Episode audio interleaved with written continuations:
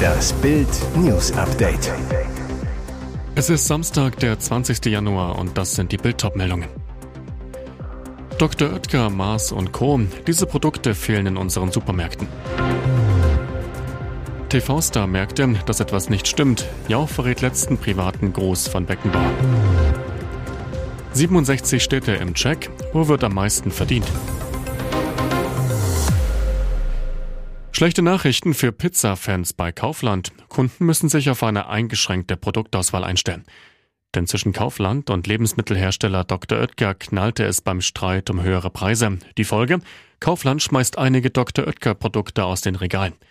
Eine Kaufland-Sprecherin sagte Bild, wir können bestätigen, dass wir in allen Ländern, in denen Kaufland vertreten ist, unsere Zusammenarbeit mit Dr. Oetker deutlich eingeschränkt haben. Ebenfalls vom Verkaufsverbot betroffen die Dr. Oetker-Tochter Koppenrad und Wiese. Vorerst bleiben aber Dr. Oetker Müslis und Puddingpulver im Kaufland-Sortiment. Aber auch bei anderen Supermarktketten fehlen ganze Produktpaletten einzelner Hersteller. Grund für die ausgedünnten Sortimente sind insbesondere Preiskämpfe. Das berichtete zuerst die Kreiszeitung. Schuld für das Fehlen von Flugobst und Gemüse bei Lidl sind laut dem Discounter die hohen CO2-Emissionen der Produkte aus Übersee. Bei Edeka, Kaufland und Co. sind die leeren Regale jedoch durch Auseinandersetzungen mit den Herstellern zu erklären. Zuletzt immer wieder an den Schlagzeilen der Preiskampf mit den Konzernen Mars und Kellogg's. Viele Supermärkte wollen Preiserhöhungen nicht mittragen. RTL-Moderator Günther Jauch sprach im Rahmen der großen Trauerfeier für Franz Beckenbauer über seinen Kontakt zum Fußballkaiser. Als der offizielle Teil in der Allianz Arena vorbei war, erklärte Jauch im Gespräch mit Florian König und Lothar Matthäus, ich habe immer versucht, den Kontakt zu halten. Ich habe ihm immer zum Geburtstag geschrieben. Der TV-Star erzählte, jetzt zu Weihnachten kam noch die Karte mit den Unterschriften aller Kinder und natürlich ihm. Und weiter, da hast du aber schon gemerkt, dass er nicht mehr selbst unterschreiben konnte. Da wusste ich, dass es ihm nicht mehr zu gut ging.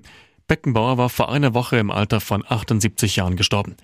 Während der Trauerfeier wurde das Lebenswerk des Kaisers gewürdigt, der bis zum viel zu frühen Tod seines Sohnes Stefan 2015 und den danach von Krankheit geprägten letzten Lebensjahren als Glückskind galt. In der Nacht zum Samstag stand ein Doppeldeckerbus am Berliner S-Bahnhof Lichterfelde Süd in Flammen. Gegen 3.10 Uhr alarmierten die Berliner Verkehrsbetriebe die Feuerwehr in die Fürstenstraße. Der Fahrer konnte sich noch rechtzeitig in Sicherheit bringen. Dann brannte der Doppeldecker. Ob zu dem Zeitpunkt auch noch Fahrgäste in dem Bus saßen, ist bislang nicht bekannt. Die Brandbekämpfer hatten anfangs mit der Wasserversorgung zu kämpfen, Hydrantendeckel waren eingefroren, die Feuerwehr musste erst mit Werkzeugen auf die Deckel hämmern und konnte sie dann öffnen. Die Feuerwehr konnte den Brand dennoch zügig unter Kontrolle bringen, der Bus war jedoch nicht mehr zu retten und ist ein Totalschaden. Die Polizei und Spezialisten der BVG müssen nun ermitteln, wie es zu dem verheerenden Brand kommen konnte. Die durchschnittlichen Jahresbruttogehälter in deutschen Städten variieren enorm. Unterschied teilweise mehr als 20.000 Euro zwischen den Städten mit den höchsten und niedrigsten Durchschnittslöhnen. Und die Analyse von Konuno, die Bild exklusiv vorliegt, zeigt eine weitere Überraschung. Dort, wo die höchsten Löhne gezahlt werden, ist man mit seinem Gehalt weniger zufrieden als in der Stadt mit dem kleinsten Durchschnittsgehalt. Im Schnitt liegt das Jahresbrutto in Deutschland bei etwas über 49.000 Euro. Für die Untersuchung wurden rund 328.000 Gehälter in 67 deutschen Städten analysiert. Pro Stadt gibt es eine Datengrundlage von mindestens 1000 Gehältern. Wer in Frankfurt am Main arbeitet, hat im Schnitt das meiste raus. Das Durchschnittsjahresbrutto liegt bei satten 62.314 Euro. Zum Vergleich, in allen anderen untersuchten Städten liegt der Durchschnittslohn unter 60.000 Euro. Beim Gehaltsschlusslicht Magdeburg werden im Schnitt sogar nur 40.530 Euro brutto gezahlt. Weiteres Ergebnis? In dem Rennen um die höchsten Gehälter rangieren auch Städte, die man nicht so auf dem Schirm hat. Erlingen auf Platz 2 und damit einen Platz vor München. Auf die Plätze 4 und 5 klettern Wolfsburg und Neckarsulm. Und jetzt weitere wichtige Meldungen des Tages vom Bild Newsdesk. Zu viele Teilnehmer in Hamburg. 80.000 Menschen. Anti-Rechts-Demo abgebrochen. Zu viele Teilnehmer. In Hamburg ist die Massendemo gegen Rechtsextremismus am Freitagabend von den Organisatoren abgebrochen worden. Nach Bildinformationen waren mehrere Teilnehmer während der Rede der zweiten Bürgermeisterin Katharina Fegebank kollabiert. Statt der erwarteten 10.000 Menschen kamen laut Demo-Anmelder rund 80.000 zum Jungfernstieg. Bürgermeister Peter Tschentscher attackierte die AfD dabei scharf. Die Botschaft an die AfD und ihre rechten Netzwerke ist, wir sind die Mehrheit. Wir sind stark, weil wir geschlossen sind und weil wir entschlossen sind, unser Land und unsere Demokratie nach 1945 nicht ein zweites Mal zerstören zu lassen. Die Demo sollte ursprünglich auf dem Rathausmarkt in Hamburg stattfinden, musste dann aber verlegt werden. Der Grund? Die AfD-Fraktion hatte extra eine Fraktionssitzung angemeldet. Damit kam die Bannmeilenregelung zum Tragen. Heißt, 350 Meter um das Rathaus herum dürfen keine Demonstrationen stattfinden. Eine Finte. Denn jetzt kam raus, die AfD hielt ihre Fraktionssitzung gar nicht zeitgleich ab, sondern erst in den Abendstunden. Das gab ein Fraktionssprecher auf Bildnachfrage zu. Die ganze Aktion war offensichtlich nichts anderes als Schikane gegen die tausenden Demonstranten, die sich zur Stunde versammelt haben. Schlüpfriger Dschungelstart. Cora Schumacher packt über Sex mit Pocher aus. Ich bin verknallt. Ihr Herz pochert für Olli. Am Freitagabend öffnete endlich das Dschungelcamp seine Lianenpforten und gab einen ersten Vorgeschmack auf das, was die Ich bin ein Star-Fans in den nächsten Wochen erwartet. Wie immer im leichten Gepäck dabei Gejammer, Gewürge, Geläster und Geheimnisse. Eines davon ist für die Bildleser seit kurzem keines mehr. Cora Schumacher und Olli Pocher haben eine Affäre. Da lassen die Sprüche nicht lange auf sich warten. Sonja Zietlow ermittelt sogar den Aktienkurs von Cora. Gestern ging der Kurs voll durch die Decke. Eingezogen ist sie jetzt als zukünftige Ex von Olli Pocher.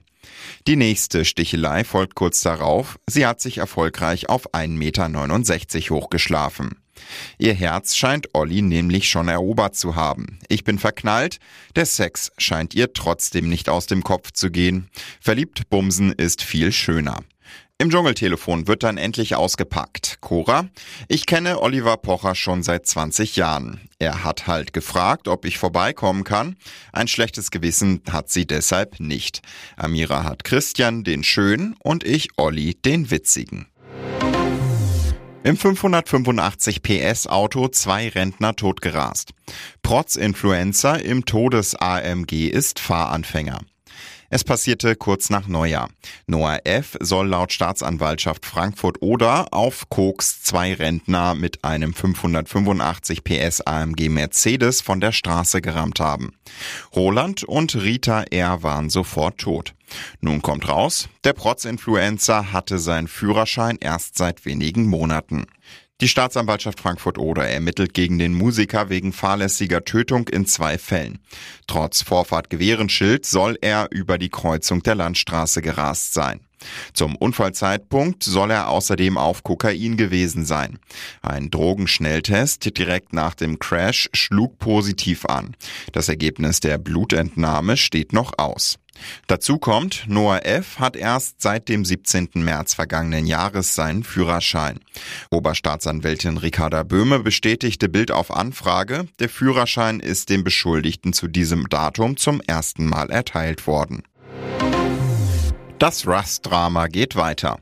Neue Anklage gegen Alec Baldwin. Dieser Film holt ihn immer wieder ein. Er schien es überstanden zu haben, doch jetzt wird der Fall um den Western Rust neu aufgerollt.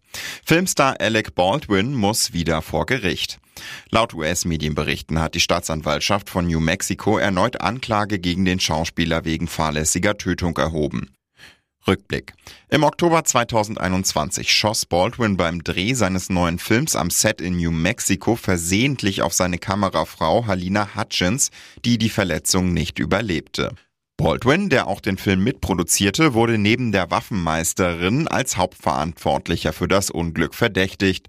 Doch zumindest für den Hauptdarsteller wurden die Anklagepunkte zwischenzeitlich fallen gelassen, weil nicht bewiesen werden konnte, dass Baldwin von der angeblichen Fehlfunktion seiner Requisitenwaffe gewusst haben soll. Der beteuerte öffentlich stets seine Unschuld sagte bei einem Interview mit CNN, jemand hat eine scharfe Kugel in die Waffe gesteckt, der es besser hätte wissen müssen. Zudem stritt Baldwin ab, überhaupt je den Abzug betätigt zu haben. Doch neue Untersuchungsergebnisse ergaben zuletzt, dass sehr wohl abgedrückt wurde und die Waffe weder modifiziert noch defekt war. In einem neuen Gutachten wurde bestätigt, dass der Abzug des Revolvers ausreichend betätigt worden sein muss, um den tödlichen Unfall zu verursachen. Sprich, der Revolver war mit scharfer Munition geladen und voll funktionstüchtig und Baldwin hatte die Waffe in der Hand.